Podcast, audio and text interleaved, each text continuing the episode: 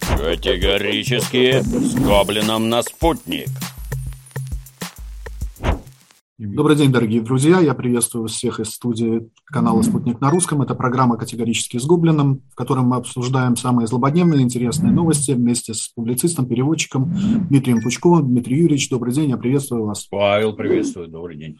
А, да, в студии по-прежнему Павел Антонов. Это значит, что а, мой коллега Марат Касем все еще находится в застенках Рижской тюрьмы. Слава богу, как бы на этой неделе пришла буквально на днях хорошая новость. Марат написал очередное письмо, э, в которое рассказал, что э, самым, наверное, для него тяжелым испытанием вот э, в том карцере, в который его бросали, это было отсутствие возможности получать и писать письма.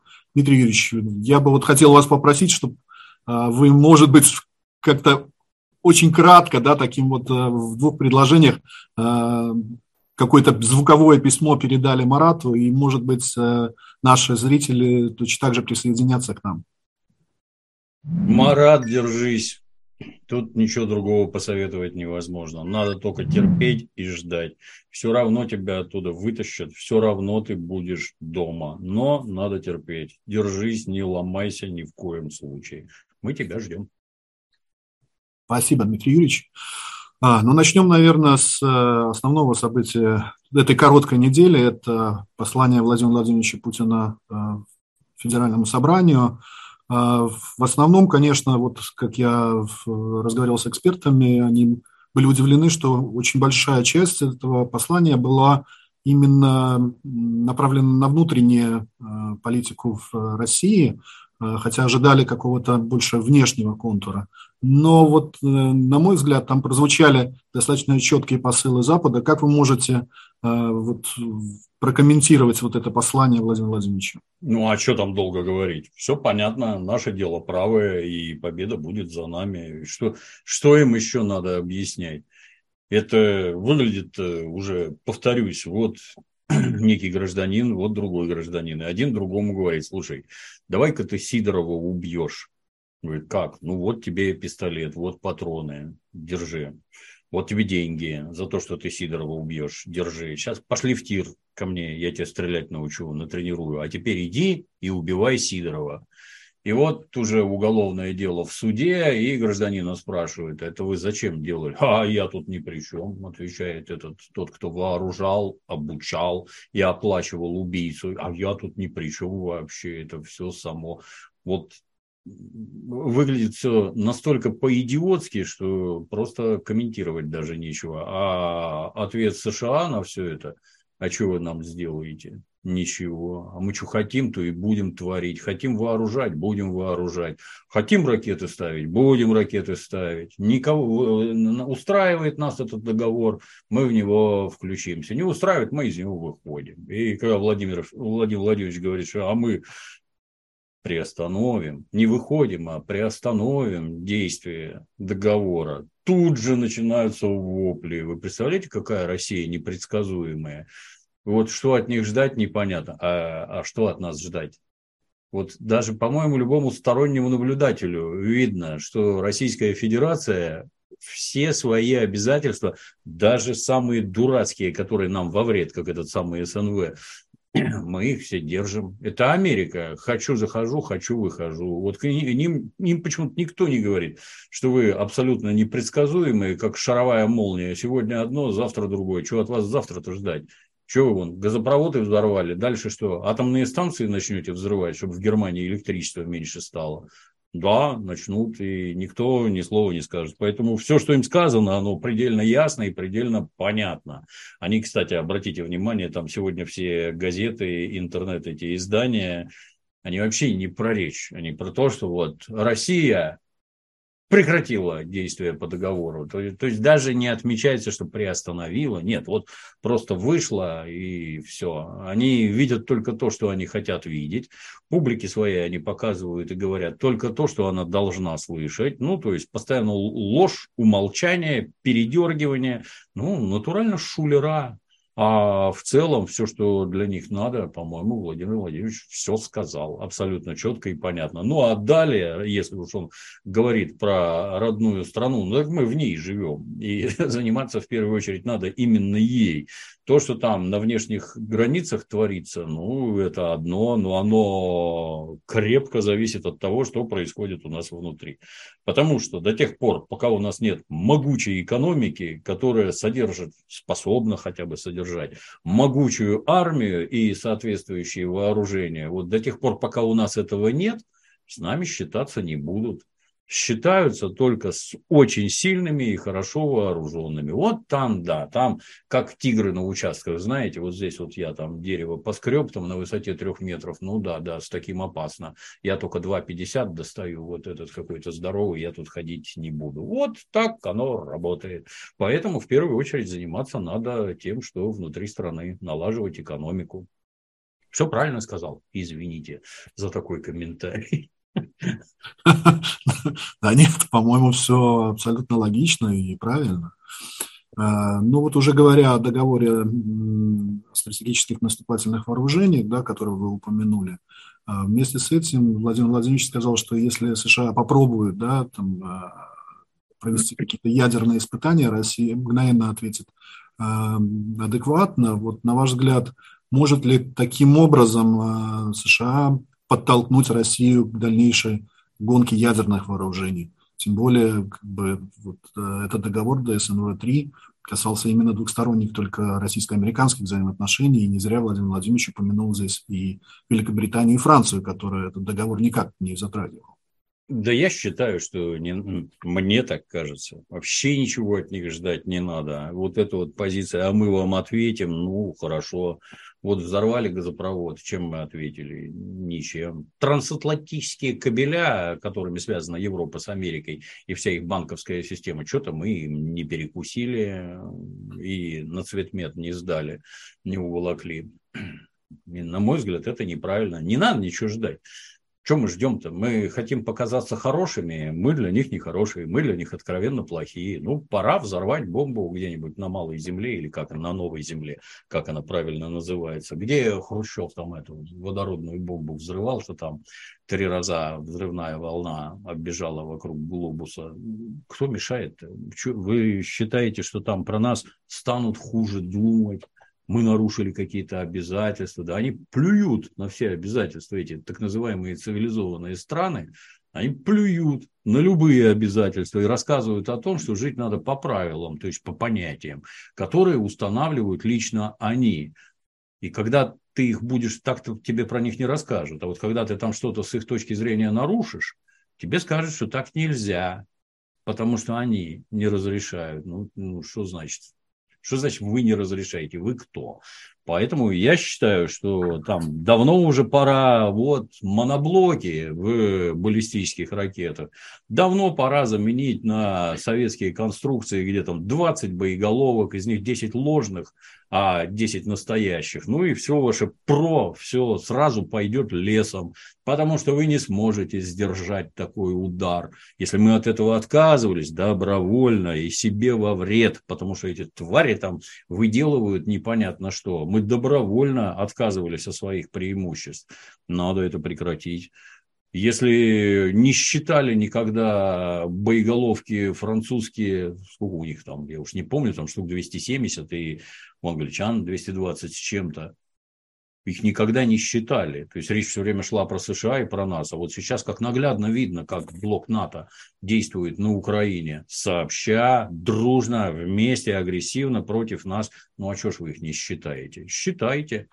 Все надо пересматривать решительнейшим образом. И нашу концепцию, так сказать, упреждающего ядерного удара тоже пора внедрить. Если у американцев это есть, и у нас должно быть. Да, мы не в ответ будем бить, а на упреждение. Не надо их расслаблять. То есть они вот мне видится, что никто не желает с нами никаких мирных переговоров. Они только продолжают Украину накачивать и накачивать оружием. Ну, спасибо, раз вы не договороспособны, и мы с вами договариваться не будем. Мы изменим нашу военную доктрину, мы поменяем боеголовки, и вообще все будет так, как хотим мы, а не так, как вы. Это, на мой взгляд, правильно.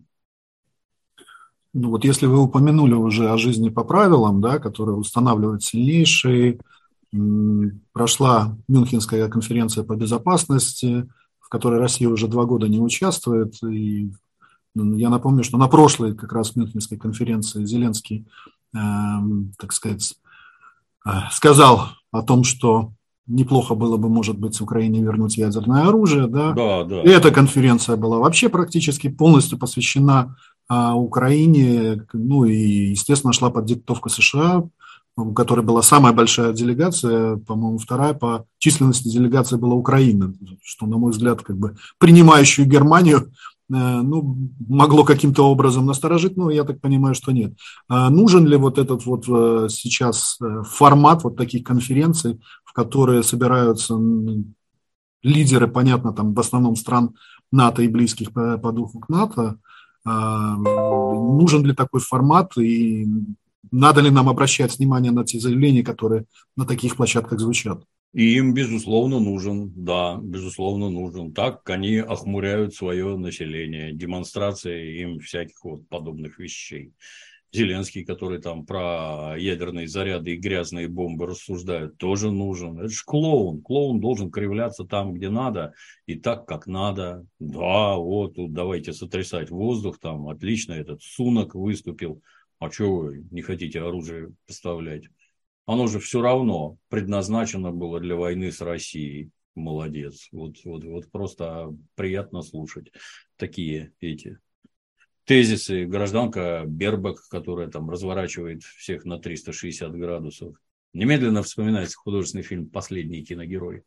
И все повернется на 360 градусов. На 180, идиот, блин. Ну, вот так и тут. Интеллектуальный уровень понимание ситуации, принимаемые решения. Ну, с моей точки зрения, это все работа на публику, исключительно на публику. Точно так же, как вот в прошлый раз, по-моему, обсуждали там эти тихие публикации. А вот Залужный приехал в Америку, и там Миллеру сказала, уже все пересказывают, что уже погибло 257 тысяч украинцев. А вот секретные там сообщения Моссад, которые говорят, что погибло 174 тысячи украинцев. Это про что? Это про то, что публику пора готовить к тому, что жертвы исчисляются сотнями тысяч, будет их еще больше, а мы оружие будем туда вваливать, вваливать и вваливать. А вот эти вот, так сказать, эти встречи, устраиваем исключительно для оправдания своих действий в глазах общественности. Какой ужасный Путин напал на несчастную Украину. Ну, кстати, Владимир Владимирович опять для особо сообразительных повторил. Это вы лезете к нашим границам со своими ракетами. Это вы вооружаете украинскую армию. Это ваши ЦРУ обучает тамошнее СБУ, это ваши инструкторы готовят украинские войска, поставляют орудия, боеприпасы. Поделитесь, пожалуйста, для чего?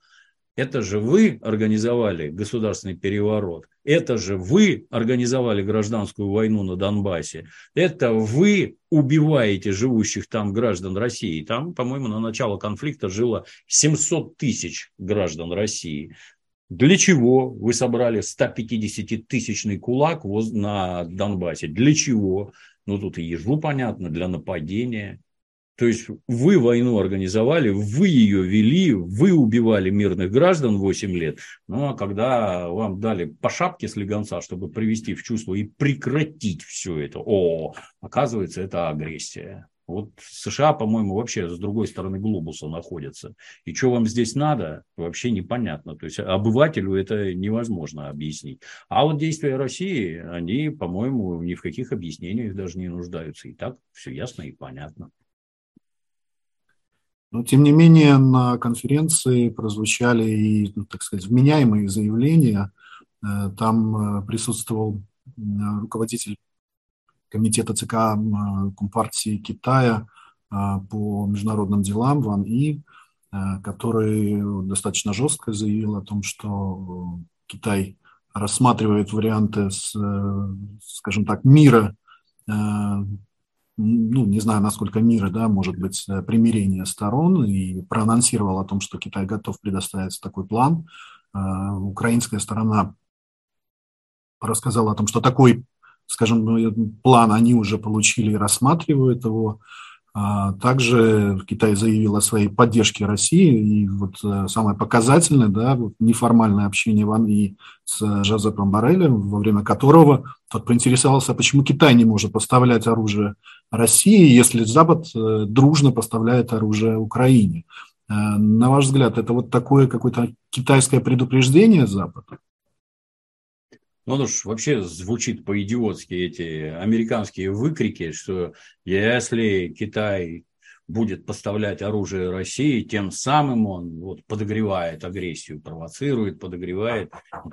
То есть надо понимать, что поставки американского оружия на Украину, они способствуют миру изначально. Накачивание оружием – это стремление к миру. Вот их гражданин Оруэлл, который трудился на BBC и наблюдал всю их кухню демократической прессы изнутри, все-таки вот в корень смотрел со всеми тезисами. Война – это мир, рабство – это свобода. Вот натурально все перевернуто, лгут, вообще не задумываясь вообще ни о чем. А, а почему? А потому что нам можно, а вам нельзя. Почему? А потому что такие правила мы устанавливаем, а вы будьте любезны им соответствовать. Ну, Китай вроде давно уже не какая-то там запуганная, я не знаю, даже если про нас там можно было сказать, что мы периферийная империя, то Китай это вообще туши свет, насколько далеко и глубоко. Так он давно уже не такой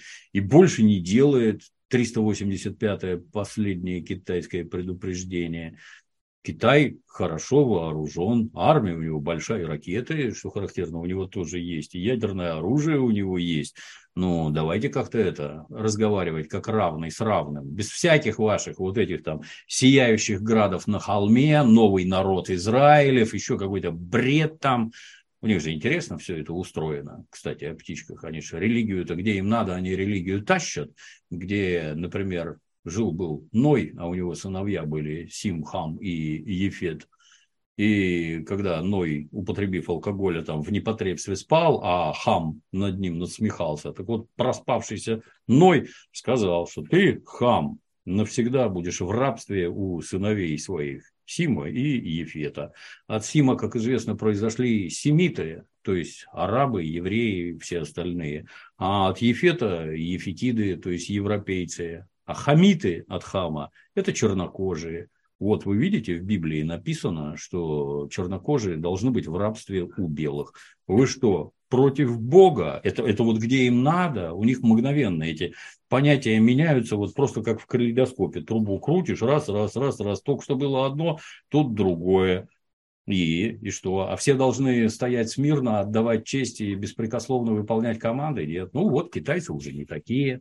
Китайцы считают, что не так. Причем, вот, с моей точки зрения, то есть наблюдая достаточно долгое время за тем, что говорят китайские руководители, вот то, что они говорят сейчас, это же уже на уровне, ну, наверное, неправильно сказать, ну, такого откровенного хамства вот такой, вы там вякнули что-то, а вас в ответ посылают. Вот с точки зрения китайцев, по-моему, это выглядит именно так, когда забыты уже всякие приличия, там эти, куртуазность, нет, пошел ты вот без разговоров просто.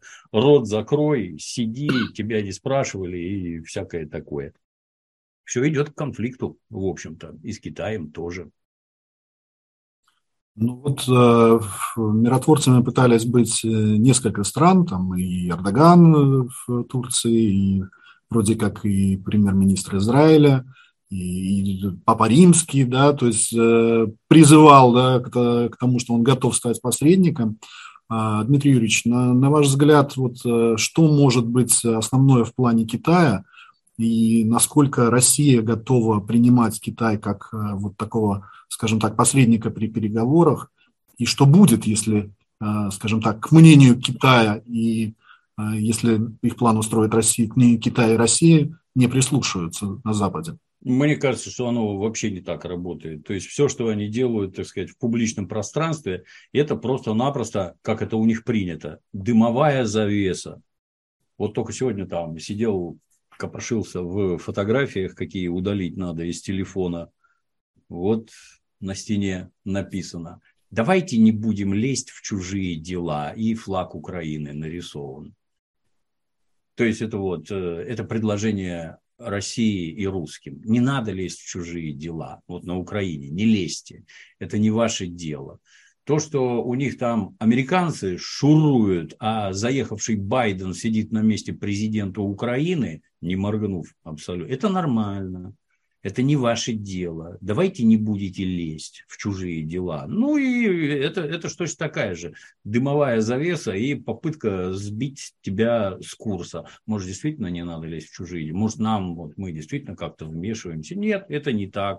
Американцы лезут везде. Вот опять-таки Владимир Владимирович сказал, что у них сотни военных баз. В последний раз я у кого-то из китайцев читал, из тамошних руководителей, 830 баз по всему свету.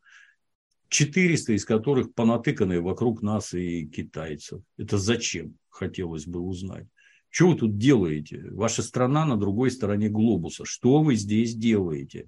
вон отсюда безо всяких разговоров. Вот когда военные базы начнут уходить на территорию США, ну тогда да, видно что-то. А когда какой-нибудь Папа Римский сотрясает воздух там какими-то призывами к миру, ну, ты зачем это говоришь-то? Ты пытаешься отвлечь внимание от каких-то действительно э, идущих процессов, своими разговорами, ну, поздравляю, мы понимаем, что вы все там заодно под одну дудку пляшете, слушать вас не надо, никого из вас.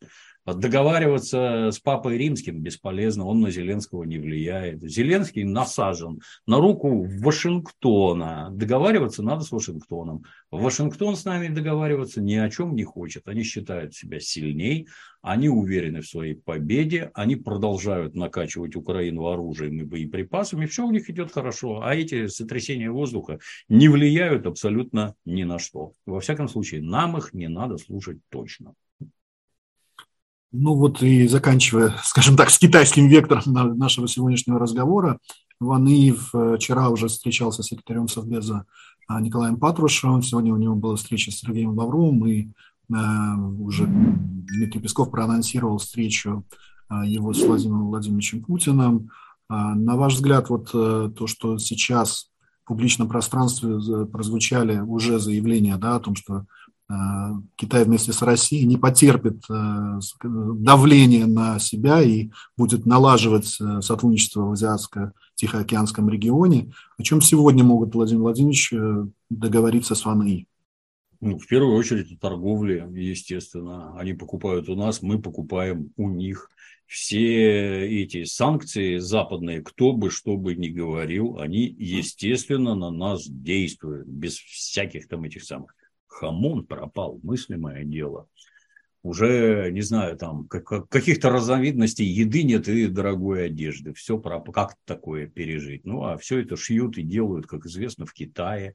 Вот параллельный импорт, вот одно, вот другое. Но если там, я не знаю, какой-нибудь Казахстан там в Германии увеличил закупки шматья втрое, в пятеро, неужели упетерилось население Казахстана? Нет, все это идет в Россию. Ну так что бегать-то кругами? Давайте мы у вас будем покупать продажи оружия, мне не кажется, что китайцы там намерены как-то бесить Соединенные Штаты. Все-таки они там самые крупные владельцы облигаций, и с ними может сделаться с китайцами нехорошо, если американцы их душить начнут.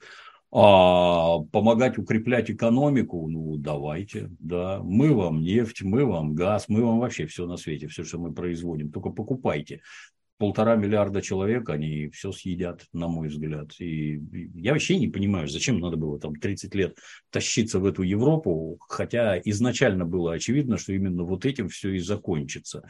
Ну, такие у нас в 90-х были дальновидные и мудрые политики, что ничего подобного я надеюсь, не понимали. Все-таки не по злой воле они нас туда волокли.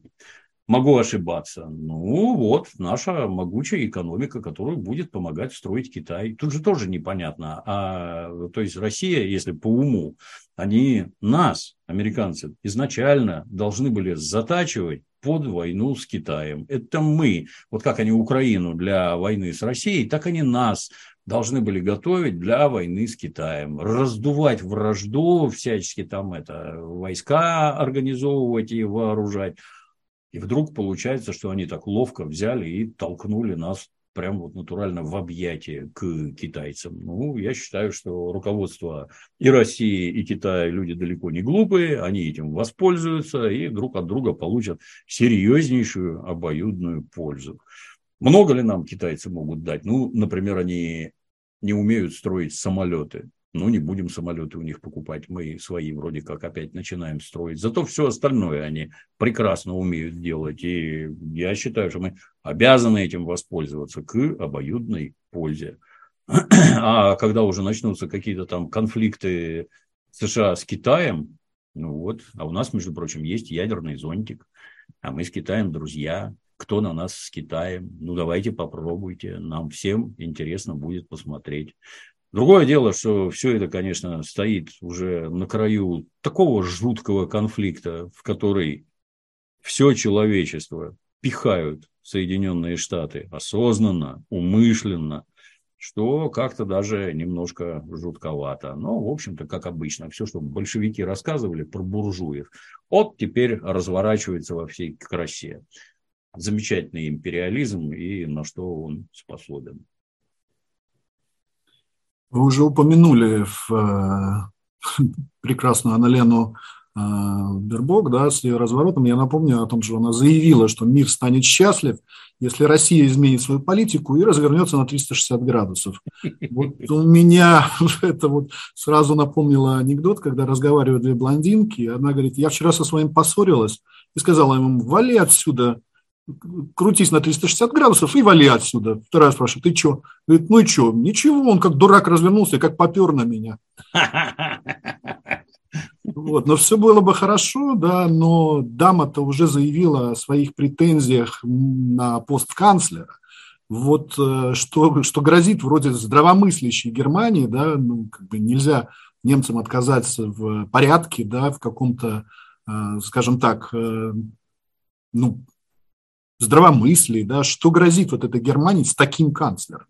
Да все давно уже поломалось. То есть все вот эти вот Ой, 80-е, 90-е, 2000-е, у них все в счастье. Вот они пользовались нашими дешевыми ресурсами, богатели, жирели, и вместе с этим жирел их мозг, заплывал жиром к руководству страной пришли так называемые зеленые. Вот прокрались там повсеместно, везде, где только можно. Понатыкали везде каких-то этих своих дурацких вентиляторов.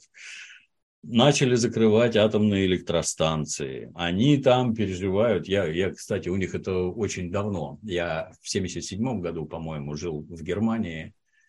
Там, ну, я в ГДР жил. А там, значит, показывали три западногерманских телеканала. Их глушить было нельзя, поэтому можно было смотреть. Там были замечательные передачи. Меня в свое время, в 1977 году, очень давно. Например, там, значит, вот автобан, а через него все время прыгают жабы. Жабы гибнут под колесами машин, поэтому а давайте вот туннели сделаем под автобанами, чтобы жабы проскакали, были живы-здоровы. Да, и вот там, значит, прокладываются туннели, не труба, а именно вот там такой он плоский, а там такие эти заборные бетонные сооружения, чтобы скачущая жаба вдоль забора прискакала к туннелю, перешла на ту сторону. То есть забота о природе, мое почтение, это не то, что там лось на дорогу выскочил, это даже про жаб заботиться. Но нельзя же доводить все это до абсурда.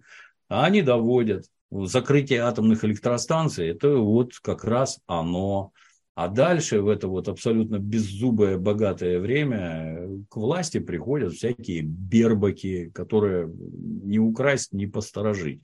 Вообще ни на что не способны. И с одной-то стороны, это же немцы, это вы вот таких выбираете, да, а с другой стороны, это немецкое глубинное государство вот таких персонажей выносит наверх, потому что они их, по всей видимости, устраивают. Ну, теперь в связи с происходящим крупный бизнес из Германии побежал в Соединенные Штаты, потому что здесь никаких перспектив уже нет. Ну, а то, что останется, кто этими остатками будет руководить, Бербак, Шмербак, им уже плевать. Назначайте и выбирайте, кого хотите. Лучше там уже не будет, увы. Я кстати, на месте всех наших уехавших немцев глубоко задумался о возвращении обратно в Российскую Федерацию. Там жить скоро будет невозможно вообще. Ну и заканчивая с э, Мюнхенской конференцией, да, то есть э, еще один факт меня позабавил. А, один из, э, опять-таки, здравомыслящих голосов, который звучал, это был премьер-министр Виктор Орбан, который заявил о том, что страны Европы балансируют на грани прямой войны с Россией и, и реально уже участвуют в конфликте. и вот, ну и, соответственно, как бы, что им надо принимать решения и принимать решения, э, заканчивать вот с этими поставками, да, Э, вооружений, иначе дойдет до того, что миротворческие, в кавычках, батальоны европейские будут воевать на Украине. А, и тут же, так сказать, от коллеги, ну не совсем от коллеги, от э, министра иностранных дел Словакии получил отповедь на такую длинную в его фейсбуке на, на словацком языке о том, что ай-яй-яй, как бы нельзя иметь в Венгрии свое собственное мнение, да, и а, последним предложением было предложение по-русски – это «иди нах». Вот э, они даже без русского языка друг друга послать не могут. Ну, это вообще, конечно, уровень политического руководства и дипломатии. Я такого никогда не видел. То есть уже дойти до откровенных посылов, это только руками развести. Мы с кем там имеем дело-то вообще?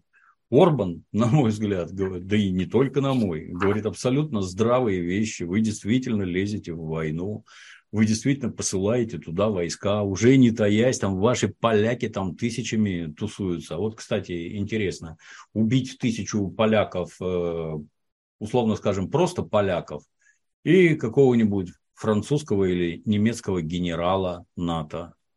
А это как? вообще может восприниматься. Вот вы их туда суете, гоните тысячами уже, а если вот кого-то высоко поставленного убьют НАТО, ну как? Как оно на это отреагирует? Что это убийство генерала НАТО случилось, да? И тут уже конфликт перейдет в совершенно другую плоскость. Так даже об этом не думают. Вообще на все плевать. Лезут и лезут, лезут и лезут. Ну, как Орбан что, единственное это видит? А какая польза от этого, этой самой Европе? А никакой. А откуда такая уверенность, что вы победите? А никакой уверенности нет. А что ж вы не остановитесь? Они разрешают, американцы, остановиться. Ну так давайте поговорим о том, что вы не суверенны, что вы не можете за свои страны принимать решения, которые предопределят развитие страны и благополучие народа. Вы не можете может чем-нибудь другим заняться, а не войной с Россией, которая понятно как закончится для вас. Нет, нет. Еще вот давайте вот друг друга посылать начнем на три буквы. Вот, вот это да, вот удивил так удивил. Настоящий политик. Да, ну, мне больше всего понравилось, что самое главное по-русски, да, то есть. То есть я говорю, что это вот как, как в Прибалтике, да, когда они друг на друга как бы не могут без русского мата обойтись. Так я так понимаю. И... Ну, тут-то, наверное, двояко. То есть это подразумевается, что ты Орбан такой прорусский, что вот, вот, это, вот, вот это тебе понятнее всего. Ты же с русскими общаешься, ты с ними дружишь. Вот я тебе на понятном тебе языке объясняю. Ну, тоже гнусность, как ни крути. Соглашусь. Ну что, визит э, дедушки клоуну. Да. Самое главное, да, что вот мне понравилось, что администрация согласовывала его визит да, с Россией, дабы не было каких-то там неприятностей и так далее. Вот я, честно говоря, даже не знаю, как э, дедушка-то Костя протряс в, ну, понятно, там в вагоне класса люкс, но все равно не в его возрасте. И я, честно говоря, даже вот первый раз хотел бы знать, э, там, помню, что лидер КНДР да, передвигался через Россию на бронированном поезде, а вот э, когда последний раз президенты США путешествовали на поездах, даже не знаю. ну, по всей видимости, он, они ничего не согласовывали. Ну, то есть они официально, там таких формулировок на английском языке нет. Они типа поставили в известность но звучит как-то совершенно по-глупому, что значит поставили в известность. Ну, как это вообще выглядит? С одной стороны. С другой стороны, а сколько ударов российские войска нанесли, например, по правительственным конторам внутри Киева? А идет ли охота российских войск за украинским руководством? Убили кого-нибудь, вот там где-то на Банковой или как оно у них там называется. А вот когда приезжали другие иностранные гости, российская армия тоже наносила удар за ударом. Или вы, давайте будем откровенны, нафиг никому не нужны. Ни ваш Зеленский, ни ваш Байден. Я не сомневаюсь, что они сообщили руководству Российской Федерации, что этот балбес маразматик старый туда попрется. Ну, у нас, наверное, пожали плечами, как и во всех остальных случаях. Ну, пусть прется. Ну, поперся. Ну, приехал. Ну, вылез. Немедленно включена воздушная тревога. Представьте, в какой обстановке проходит встреча. Якобы там эти ПВО украинские отбивают яростные атаки, а дедушка Байден, вот он тут. Там, начиная с описаний жуткого бункера, бункера Зеленского, в котором всегда задернуты занавески. Не знаю, как у вас, Павел, в моем понимании бункер – это что-то подземное. И в занавесках окон, не нуждается. окон нет, да, и занавески там ни к чему. Ну, вы бред какой-то, вот откровеннейший бред во всех, так сказать, этих проявлениях. Ну, приехал, ну, дальше-то что? Ну, естественно, это точно такая же рекламная акция в этом шапито, как и все. Ну, приехал, дальше-то что? Что это меняет? Собственно говоря, наобещал опять там 40 бочек арестантов, ну, 700 танков, 500 миллионов и прочее, и прочее. Где они? Где? Вот там укронацистские войска дохнут под Бахмутом в промышленных количествах. Где танки-то, Байден? Где? Где твоя помощь? А, нет ничего. А когда? А, в конце года. Ну, давай посмотрим. Но, повторюсь, как пиар-акция, рассчитанная на баранов, срабатывает безупречно. Все воодушевились, посмотрите, какая поддержка, посмотрите, как все здорово, ой, весь Запад с нами, да, давайте подыхать дальше. Ну, давайте, подыхайте на здоровье. Ну и дальше он поехал в Варшаву, в которой были проанонсированы его какие-то там э, программные заявления, но как-то даже переносили по времени его речь для того, чтобы внести какие-то корректировки в связи с э, обращением Владимира Путина. Э, но вот насколько я посмотрел э, мнение экспертов, да, это вот такое было предвыборное выступление где-то в каком-то вот штате Колорадо. Как можно было оценить вот, вот это выступление, да, как, что вы можете про него сказать? Перво-наперво я вот несколько картинок видел место выступления в Варшаве, где длинный помост к месту для говорения, и на помост постелен огромный украинский флаг. Я даже решил, что это, наверное, это не фотошоп, это так поляки передают привет ридной Неньке. Он сапогами по вашему флагу ходят. Все хорошо, да? Ну, хохлам как-то грех обижаться, они же любят там скамейки, помойки красить в цвета национального флага, у них-то это нормально абсолютно. Но поляки, конечно, молодцы, да, выглядит это, это даже не плевок в физиономию, я, я, я даже не знаю, как это назвать, такой адский глумеж. Но выбежал дедушка, ну, дедушка там на 20 минут что-то зачитал, э, не знаю, вот Владимир Владимирович роет на полный штык, вот внешние проблемы, вот внутренние, здесь нам надо это, тут нам надо это, тут это. И, ну, как говорится, президент здорового человека. А вот Байден президент курильщика. Вот тебе дали бумажку, так ты, маразматик старый, ты даже по бумажке прочитать ничего не можешь. Даже по бумажке. И длиннее 20 минут у тебя уже ни сил, ни здоровья не хватает. Ну что, ну опять посотрясал воздух обратился, так сказать, к своей аудитории. Мы вместе, мы всем поможем, вы с нами, вы не переживайте, сейчас еще на оружие отвалим, денег дадим. Это все прекрасно. И оружие дадут, и денег отвалят. Воевать-то кто будет? Хотелось бы узнать. Там следующая ступень вот, для, так сказать, прибывающей техники. Здесь у вас челленджеры, тут у вас леопарды, здесь у вас абрамсы, тут F-16 кто на всем этом будет воевать. Вы уже готовите экипажи, украинские, или у вас сейчас начнется стремительная интернационализация конфликта, когда вы повезете добровольцев из Колумбии, там, не знаю, из Франции, из Румынии, где вы там кого учили. А когда их валить начнут пачками, а они все военнослужащие НАТО, вы твердо уверены, что конфликт не, не перепрыгнет как-нибудь сам собой в другую, более опасную фазу? То есть, ну, смотреть за этим, ну, как-то странно. Ситуация все хуже и хуже военная, а никакого, никаких проблесков рассудка нет и нет. И выступление Байдена, ну, на мой взгляд, лишний тому пример.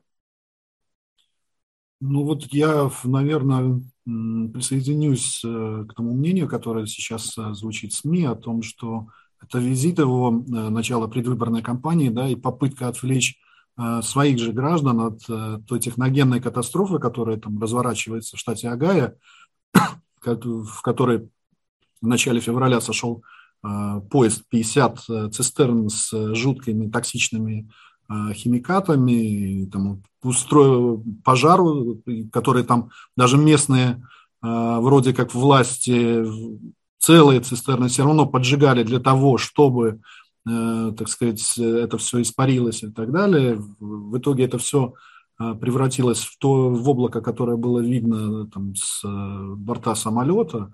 И вот про эту техногенную катастрофу, которая там уже некоторые биологи сравнивают с таким мини-Чернобылем, про эту катастрофу местные власти молчали и молчат, в принципе, и до сих пор. Да? То есть Байден ни слова про это не сказал.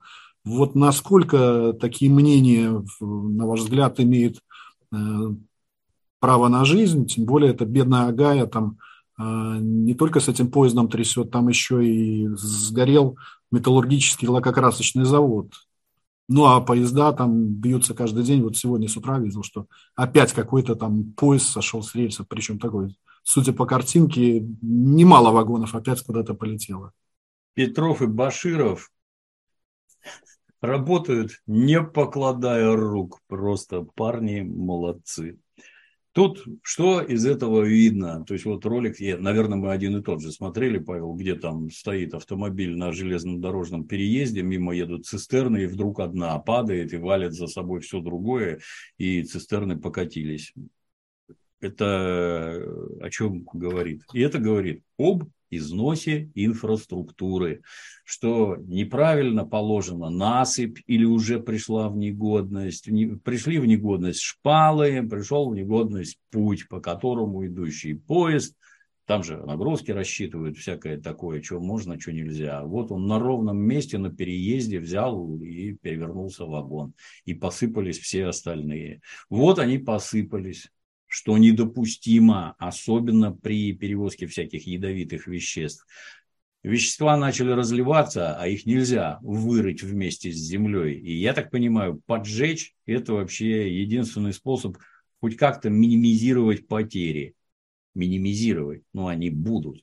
И вот уже черное облако до небес – это жуткое пятно в белых облаках – вот уже там передохли птицы, суслики и все, и рыба, и вообще все. А люди как? Ну, люди, понятно, что они живучие.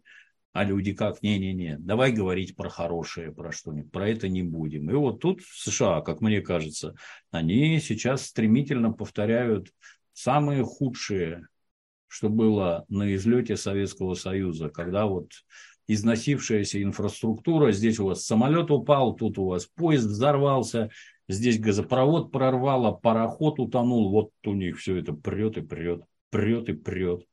А вот вопрос такой интересный, уже обсуждали как-то раз, вот когда в Афганистан вторгались, американские экономисты говорили, что надо 15 миллиардов долларов для того, чтобы обеспечить всех афганцев работой, построить предприятия и запустить тамошнюю экономику. Сделали? Нет.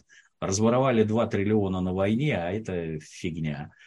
Так и тут. А вот 100 миллиардов, которые ушли, так сказать, на помощь Украине, а если их вложить в американскую инфраструктуру, поправить насыпи, положить новые шпалы, укрепить рельсы, чтобы не переворачивались поезда с отравой посреди штата и не загаживали окружающую среду. Нет, Нет, нет. Вот все на войну в Европе, на разжигание конфликта на Тайване и все такое прочее. А внутри нет, ничего не надо.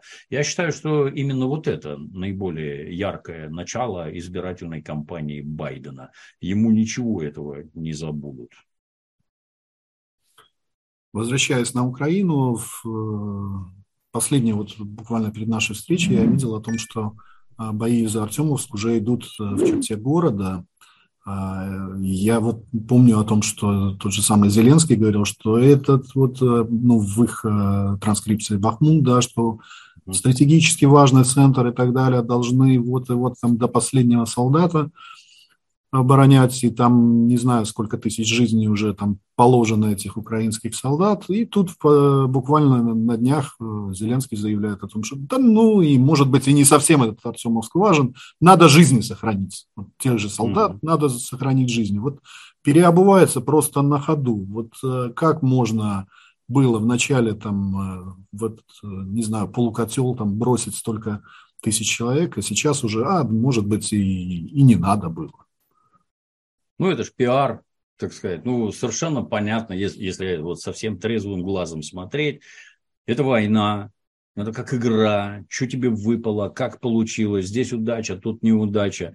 Здесь ошиблись, тут наоборот угадали. Здесь там проявили героизм, тут побежали. Это все очень сложно и очень зыбко.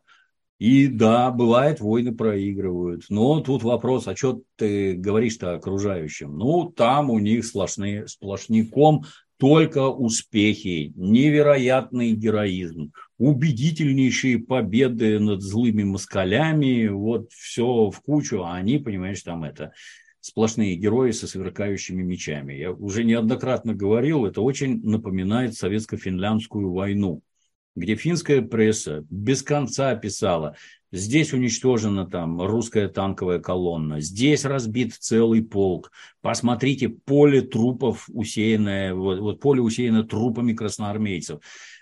Мы побеждаем, мы ломим, мы это, мы то, раз, подписываем капитуляцию. Это был настолько чудовищный шок для финляндской общественности. Вы же врали, оказывается, все время.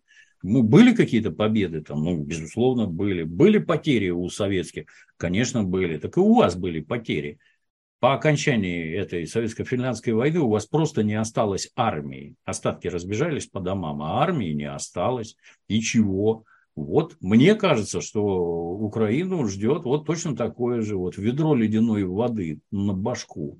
Только что вы тут всех побеждали, только что вы тут всех рвали, там как тузик грелку, бац, и поражение. Как же так? А то, что поражение будет, ну, я никаких сомнений не испытываю.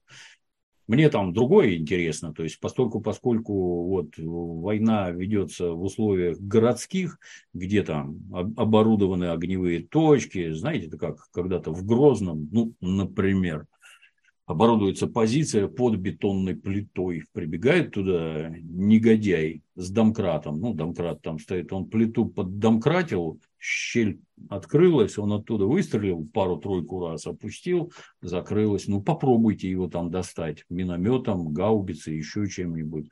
Сложно. Или как в домах внутри. Вот этаж, а между квартирами на протяжении всего этажа ломают стены, там дыры в стенах, чтобы быстро бегать из одного конца дома в другой. Ну вот как?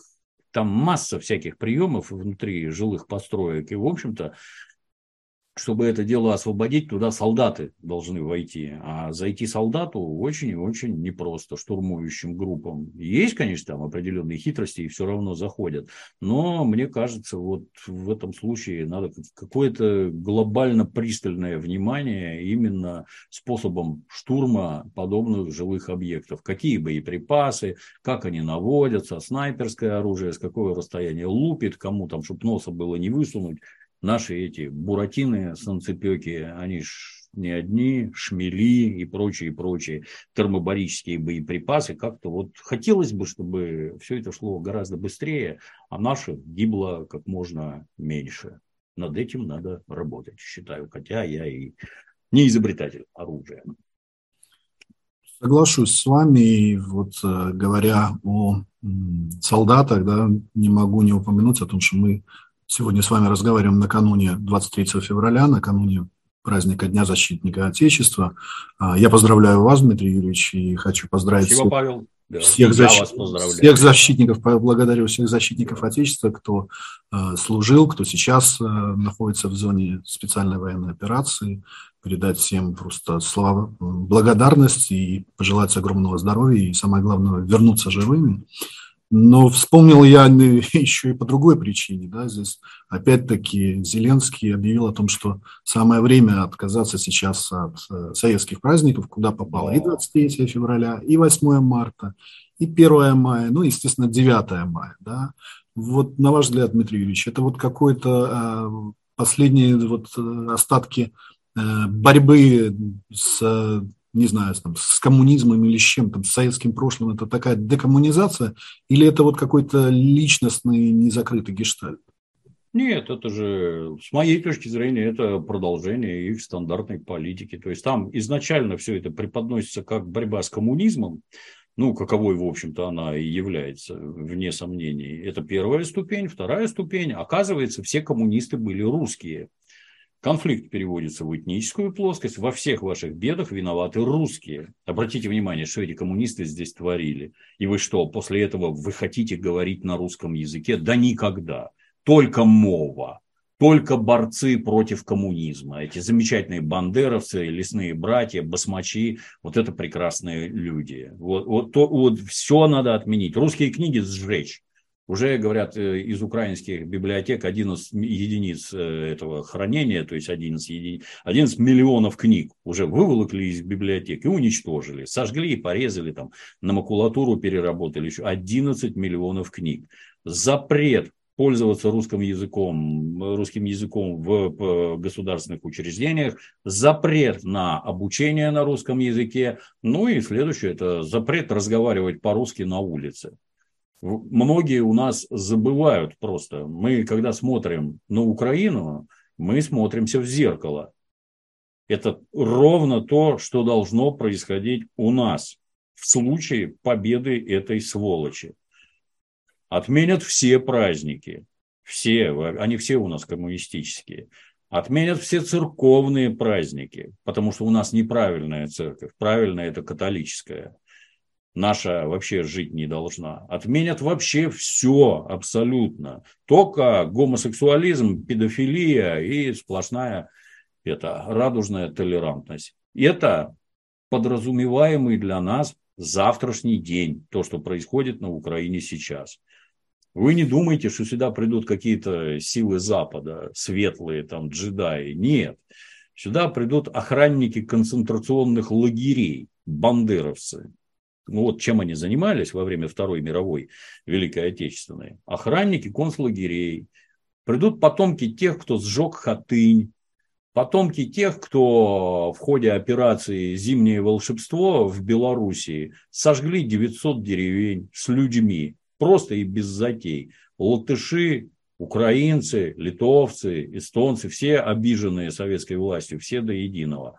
Я бы и нашим-то предложил задуматься. Вы, когда вот эти вот адские выступления против советской власти, какая она была отвратительная и преступная, вы неужели не понимаете, что вы на одной стороне с бандеровцами выступаете?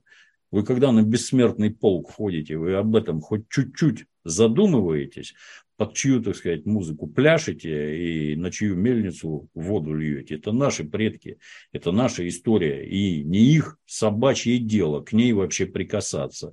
Внутри своей страны мы со своими предками и их делами разберемся как-нибудь сами. А любой, кто наезжает на Советский Союз, это откровенный враг. Россия для многих открытий, она правоприемница юридически Советского Союза.